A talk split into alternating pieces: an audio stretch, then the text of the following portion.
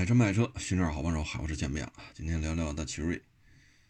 大奇瑞呢，这成绩相当不错啊，二三年卖了一百八十八万一啊，出口九十三万七，也就是说呢，它的出口呢能够差不多做到五比五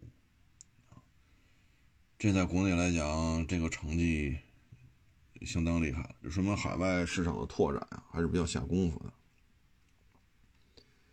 二零二三年呢，它这一整年是月月涨啊，这个真是厉害啊！有很多主机厂可能某一个月出现点问题，销量会下滑，但是它是连续十二个月都在上涨啊，成绩不错啊，这个也是恭喜了。这是咱自主品牌当中，嗯，理工男的一个代表，啊，整个企业呢，从大当家的这种职业背景啊，就是搞技术。奥运会之前呢，奇瑞就已经搞出 V 八发动机了，啊，四点二 V 八，但是这么多年了，就没见着装车啊。当然了，现在这种形式，你弄个四点二 V 八，这也不现实啊，因为你像宝马七、大 S 啊。都曾经或者正在啊推出 2.0T 的这种发动机啊，匹配到它的顶级轿车上啊，所以现在上大 V 八已经不太现实了，但是它这方面功力还是相当可以的啊。然后现在是奇瑞、星途、捷途，现在又弄出 iCar，iCar 这么一个车。之前呢还出过一个叫凯翼，啊，但是那个现在我不太确认啊。侧面了解，好像凯翼又剥离出去了，也跟奇瑞没关系。具体是啥情况，咱不太好说啊。嗯，反正奇瑞嘛，这个品牌运作这一块儿一直是偏弱啊。你像奥运会之前年销四十万，成为自主品牌一哥。然后紧接着就五挖进京城啊，奥运会献礼，又弄那什么瑞奇、瑞麟什么的，其实就是 QQ 系列，又弄个看着跟宾利、劳斯那标差不多，其实就是 QQ 系列。嗯，后来又请梅西代言，又弄了一个叫什么瑞瑞奇吧，还是叫什么来？那个三厢轿车，G 五、G 六啊，G 六。嗯，G 五好像 G 六还参加过国庆游行呢，但是现在这车也都是销声匿迹了。奇瑞呢起步比较早，零五年的时候跟哈弗 H 那时候叫哈弗 CUV，他们俩前后脚推出的。那奇瑞推出的老瑞虎，长城推出的哈弗 CUV，啊，其实是两家企业同时起步。但是从零五年到一四年，在这之间，奇瑞没出 SUV。啊，当然出了一个跑大卡的瑞威林吧，叉五啊，那个就不算 SUV 了，昙花一现，就是瑞虎系列是断档的，啊，这个是搞不清楚他在干什么，就是眼看着长城哈弗 CUV，然后哈弗 H 系列，啊，越做越大，像 H 六拿了多少个月的销冠啊！不知道他是想怎么想的。那现在呢？我们看一下奇瑞的年度销量：第一名瑞虎八十二万七，第二名艾瑞泽八八万，第三名瑞虎七五万二，第四名艾瑞泽五四万二，第五名瑞虎九三万二，第六名瑞虎五 X 两万七，第七名瑞虎三 X 一万八，第八名探索零六一万一，第九名埃蒙达这也是 SUV 三千五。也就是说，奇瑞旗下的九个车，啊，除了艾瑞泽八、艾瑞泽五，呃，剩下都是 SUV，啊，瑞五七八九现在做的比较大，啊，就现在他意识到 SUV 才是走出去的一个重要的车型，但其实零五年他就做了老瑞虎，啊，就是老老款的 RAV4，啊，哎呦，都不是老老款了，那老老老老款就是国产。第一波 RAV4 的上一代，这都多少款之前呢？就现在看呢，就是奇瑞的，嗯 SUV 啊，应该占据了绝对的这个销售重点。现在呢，他不搞那个凯翼了，现在搞捷途啊，搞这些子品牌还在搞啊，捷途、星途啊。捷途呢卖的比较好的是捷途叉七零，九万八，然后第二名捷途大圣四万一，第三名捷途旅行者，这怎么看怎么就是个路虎卫士啊，三万五。捷途叉九零，两万六，这些都是 SUV 啊。捷途山海 L 九一千三，捷途大圣 IDM 三百五十二，捷途叉七零 EV 九十一，所以你看它卖的比较好的还是 SUV，整个捷途这个车系当中没有一台是轿车，也没有 MPV，全是 SUV，这个卖的还是呃挺好啊，嗯，但是这里边呢，就让人觉得特别。费解的呢？你再看这星途，呃，星途瑶光两万六，星途凌云一万五，星途揽月一万，星途追星五千九，星途追星 CDM 一千一，星际源 ES 七百四。这里边除了星际 S，剩下的都是 SUV。所以从这里边，这嗓子不太舒服啊，因为昨天在北京跑了一百四十公里，哎，取手续送手续。啊，过户什么的，昨天拢共开车出去跑了一百四十公里，不开空调吧凉，开空调吧又热，啊，你再一开窗换换气儿啊，可能就吹着了。那看这里边呢，除了星际源 ES，剩下都是 SUV，说明现在奇瑞的重心就是 SUV 打天下啊。这些车型呢，也是有高度的关联性。你像瑞虎七两米六七，瑞虎八两米七一，啊，瑞虎八，呃，瑞虎啊，捷途叉七零两米七四五，呃，瑞虎八 Pro 两米七一，捷途大圣 IDM 两米七二，星途 TS 两米七一五，星途呃，瑞虎八和瑞虎八瑞虎八 Pro 都是两米七一。然后这里边呢，我也没太搞明白啊，就是为什么上了 1.5T 又上 1.6T 啊？这确实我也没太整明白。而且这三个品牌，星途、捷途、瑞虎，1.5T 和 1.6T 都在上。嗯，这里边确实就比较神奇了啊！看来理工科坐车嘛，啊，确实有他的一些想法。有六速湿式双离合，有 CVT，有六速手动，啊，有七速湿式双离合，有六速湿式双离合，就这里边，嗯，确实玩变速箱玩的比较多啊。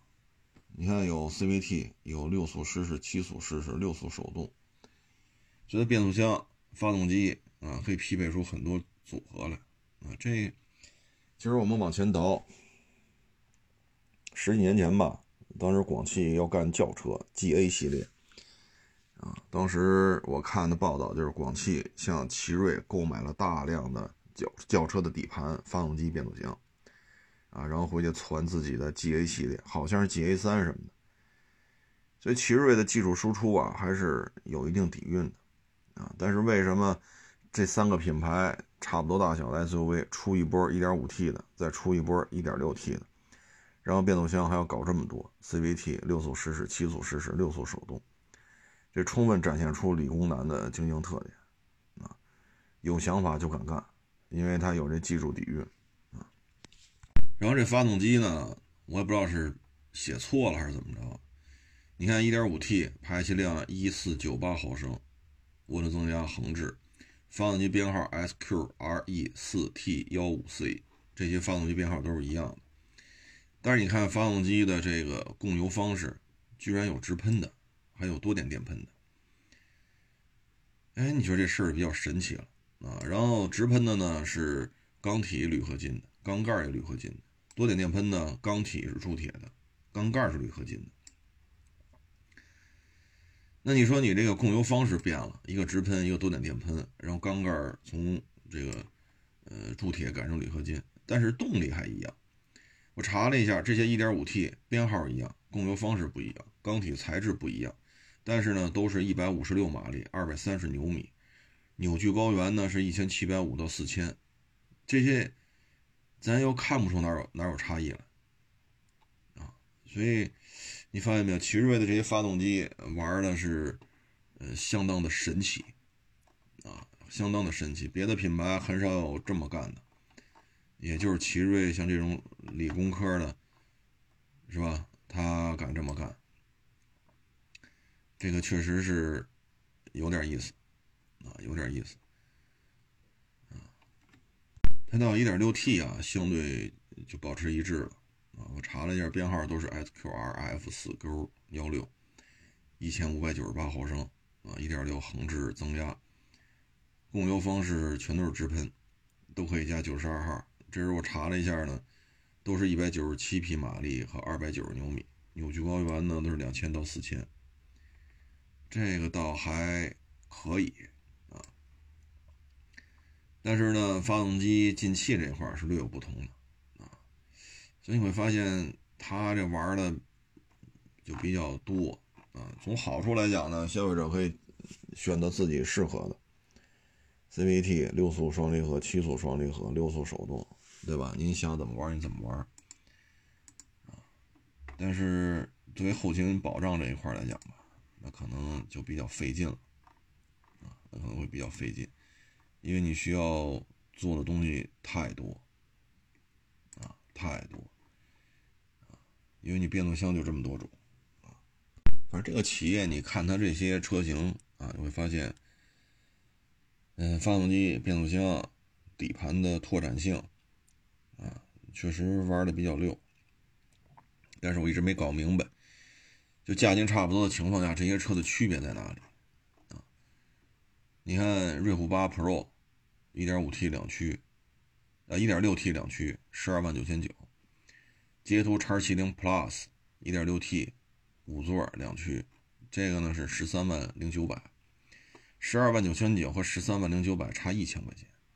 然后呢，星途 T 叉啊，这个一点六 T 什么紫金，十五万五千九。就咱们这个，不知道这些车的区别在哪里？然后你说瑞虎八 Pro 十二万九千九，那瑞虎八呢？鲲鹏呢？十一万六千九，啊，就就就就这事儿，嗯，它也有十二万多的，就这些车价格没拉开，尺寸没拉开，动力系统几乎就一样，除了供油系统啊略有不同之外，其他的就这些车怎么摘开，包括海外怎么去让消费者去去选择这三个尺寸、价格、动力系统。实质性区别不大的情况下，怎么去看？反正在国内呢，这些车的指导价上下浮动，就刚才我念这些车啊，上下浮动就是很小，很小啊，因为轴距都差不多。但是呢，这里边有一个问题，就是当你轴距不一样的时候，你的悬架啊等等等等，这里边可能会出现一些不可通用的东西，只能给自己，要么做成完全一样，啊。要么就做的完全不一样，啊，你看这轴距，瑞虎七零三款超能两米六七，瑞虎八 Plus 两米七一，瑞虎八两米七一，捷途叉七零 Pro 两米七四五，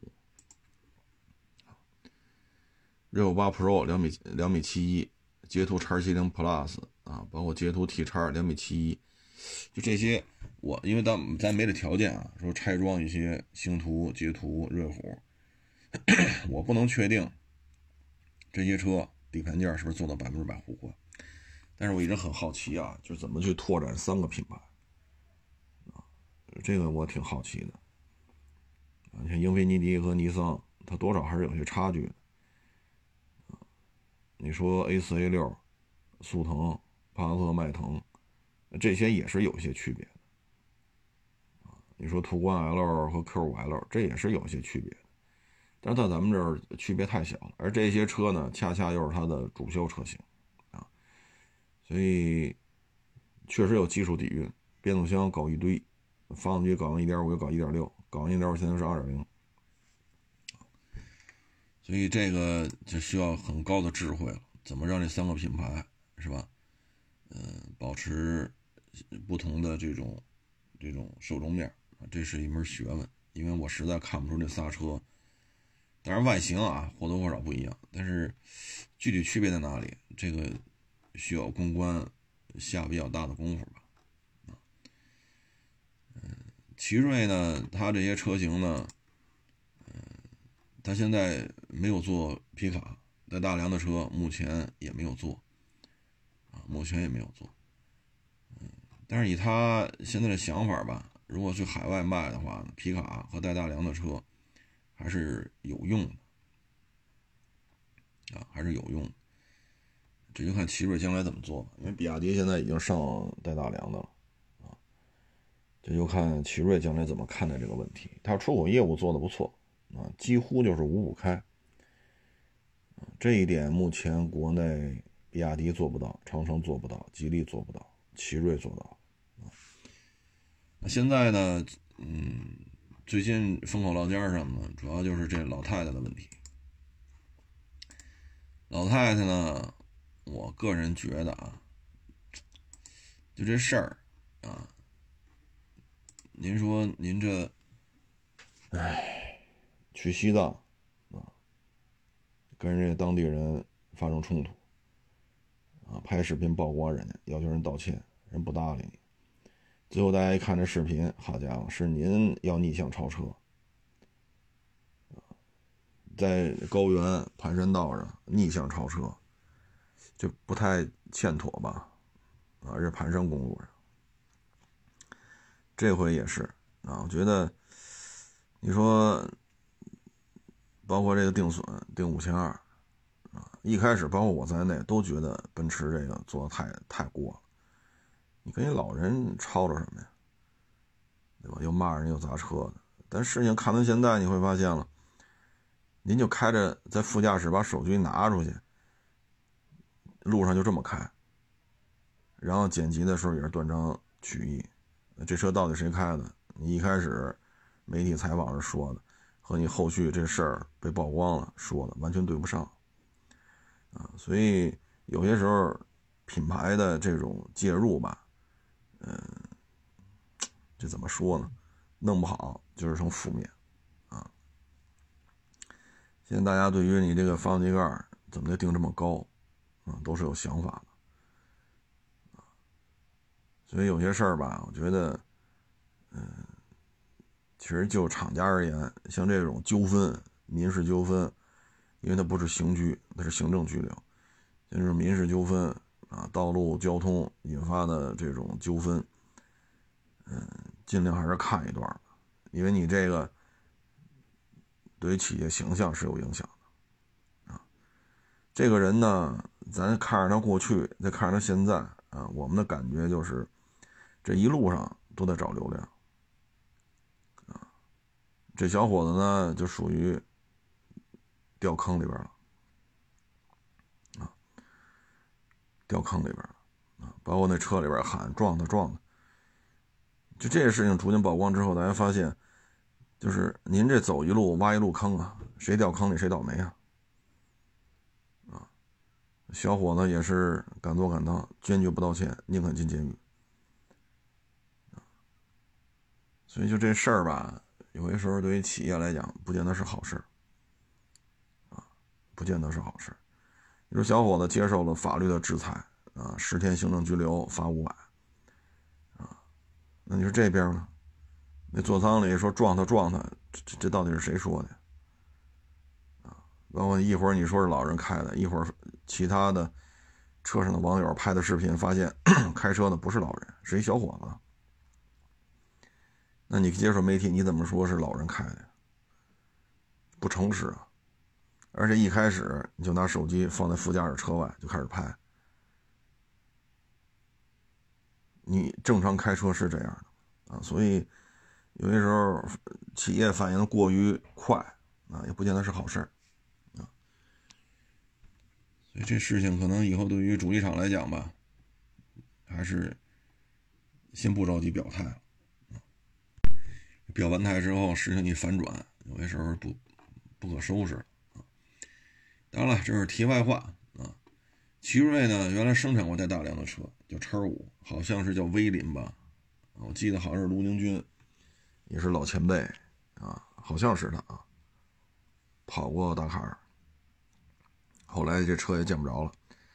这车呢，威林呢，主要 A 柱倾斜角太大了，这个反正是外形上也能看出来，A 柱倾斜角太大，后续就不玩了啊。如果海外市场开拓的话呢，我觉得皮卡和带大梁的车应该上啊，应该上啊，这就看奇瑞未来的一些规划吧啊。说到这儿呢，大家发现没有？二零二四年达喀尔量产车组。没人提了。二零二四年量产车组冠军还是陆地巡洋舰啊，LC 三百，这是他第一次啊，第十一次，第十一次拿到达喀尔量产车组冠军。嗯，国内对这事儿基本上不报了啊，因为确实在国内看呢，可能丰田都要倒闭了啊，就国内的舆论舆论场啊。奇瑞可能都要倒闭了，但实际上，呃，不是丰田，丰田可能要倒闭了。但是，丰田，如果连雷克萨斯的话，卖了一千一百多万；如果刨去雷克萨斯，一千零五十六万，啊，占据了全球市场的百分之九，连续四年世界第一。啊，它这个利润率相当的高。它全年利润率有两千多亿人民币，两千多亿人民币，你说咋整啊？就没法弄，等于我们国内自主品牌啊，前十名自主品牌啊，前十名的净利润加起来，不到丰田净利润的三分之一。所以有些时候我们就是高呼遥遥领先，尤其是汽车圈啊。就是我们这个领先体现在哪儿啊？你像国内，你不允许说这个车型的一些质疑啊什么的，你要说啊，一堆水军让你死全家，让你出门被撞死啊，让你爹妈死，让你孩子死，让你老婆死，就全是这个。重则律师函，在国内没有人敢说自主品牌不好，谁说谁就是汉奸。现在就是这种情况。已经很极端了，已经，那我们现在看到的是什么？看到就是冰箱彩电大沙发。那达喀尔量产车组现在丰田是孤独求败，就没有一个厂家去参加，啊，没有一个去参加。你现在弄得丰田都没意思了，因为他连续十一年冠军，没有人跟他玩，现在都。你说你车这么好，对吧？你是九速自动变自自动变速箱加混动，他那 1.5T 单速自动变速箱啊，然后加动力电池、电机什么，那你去跑一圈啊，对吧？你找一车评人拍个片子一百多万，找一个车评人一百多万，头部这几个全拍一遍，就大几百万就扔出去了，那你还不是大坎跑一遍呢？省得丰田陆地巡洋舰在这孤独求败。既然国内的舆论场，这丰田都快倒闭了，奔驰快倒闭了，宝马快倒闭了，大众快倒闭了，但是咱们前十名自主品牌的净利润加起来不足丰田净利润的三分之一。我也不知道咱这个就国内这种舆论氛围啊，说什么好呢？不太好聊啊。大众集团呢，去年的净利润呢，大概在二百二十多亿欧元，也就是合到一千六百多亿人民币。如果二百二十多亿乘以八，大概一千六百、一千七百亿人民币左右。就同样，我们这个也没法去跟他抗衡，没法跟他抗衡。哎。所以，我们这边就觉得特别高兴啊！丰田不行了，本田不行了，尼桑不行了，大众不行了，奔驰、宝马全不行了。但你一看，二三年营业利润，咱们前十名加一块是人家的三分之一，是人家的八分之一，前十名加一块是人的五分之一。那你说我们这个，哎，其实差距是很大的，啊，差距是很大的，啊，说什么好呢？所以有些时候呢，我觉得我们应该走出去啊。你比如说双声豹、仰望 U 八、坦克三四五七啊，包括全新的 H 五、全新的 H 九，我们也去跑一跑嘛，量产车组啊，看看我们成绩怎么样。量产车组啊和这个赛车它有区别，它大致跟我们买到的柴油版的，这次是柴油版的啊，跟我们在港口买到的柴油陆巡，嗯，百分之八十五以上都是一样的，嗯，它允许你刷程序，但是发动机进气量不许不许改变，允许你刷程序，但是进气量是严格监控的，跟出厂状态保持一致，变速箱也是咱们买到的十速自动变速箱。啊嗯，刹车允许你改进，啊，然后避震、轮胎、轮圈、防滚架、赛车座椅，包括很多信息嘛，你可以单独弄一个液晶屏，单独弄出来，把这些车的一些油温、油压，啊，这个转速，啊，续航里程什么都单独集中到一块液液晶屏里，放到中控台上，这是可以的。但是动力性能没有什么实质性的提升，啊，而且电控悬架是不允许装的。所以它的这个 KDSS E KDSS 实际上是没有的，它还不如我们在港口那个 GR Sport 的配置高，就这量产版啊，你必须是手动调节，E KDSS 不允许装的，拆了的，所以配置并不高啊。当然了，你说有没有天窗啊？这这是另外一个话题了。我说是底盘的这些东西，而你在你自己去刷一下程序，这那。稍微改改都比它这个量产版动力要强，因为它动力有一个很重要的点，进气量不许改啊，也就是进气流量这块是要做监控的。剩下呢，必须装一个定位系统，要赛事组委会要知道你这车在哪。还有一个必须强制装的是 SOS 救援，就是你一键救援啊，万一车出事儿了，车手受伤了、昏迷了，你摁一下这按钮就甭就甭管了，呃，直升机呀什么的就全来了。还有就是定位，他就知道你在哪儿，这是强强制要求加装的，就赛车用的，跟赛事组委会联通的这个定位系统啊。所以我们现在国内的舆论场呢，说奔驰老旧老旧车，宝马老旧车杂牌车，那我们又又能做的怎么样？我们又能做的怎么样？你这事儿，你说怎么聊？比亚迪全年净利润大概是二百亿多一点丰田全年净利润是两千多亿，两千五百亿左右，咱们是两百亿多一点人家两千五百亿，怎么聊啊？这已经是国内净利润比较高的主机厂了，就比亚迪，两百亿多一点刚才说那大众呢？二百二十多亿欧元，那合一千七百亿人民币，我们的差距是非常大的，所以天天遥遥领先，遥遥领先，我也不知道领先在哪，是咱净利润比人多，销量比人家多，大卡成绩比人家好，还是什么海外四 S 店数量多啊？所以我们还是得且且且得磨练自己，啊，磨练我们的海外营销、海外售后。磨练我们有针对性的不同大洲、不同地区的特供版本啊，比如中东版、俄版啊。那中东版肯定是高温高干，俄版那就是低温，对吧？那东南亚版本呢，湿度大，高温高湿高盐，你怎么办？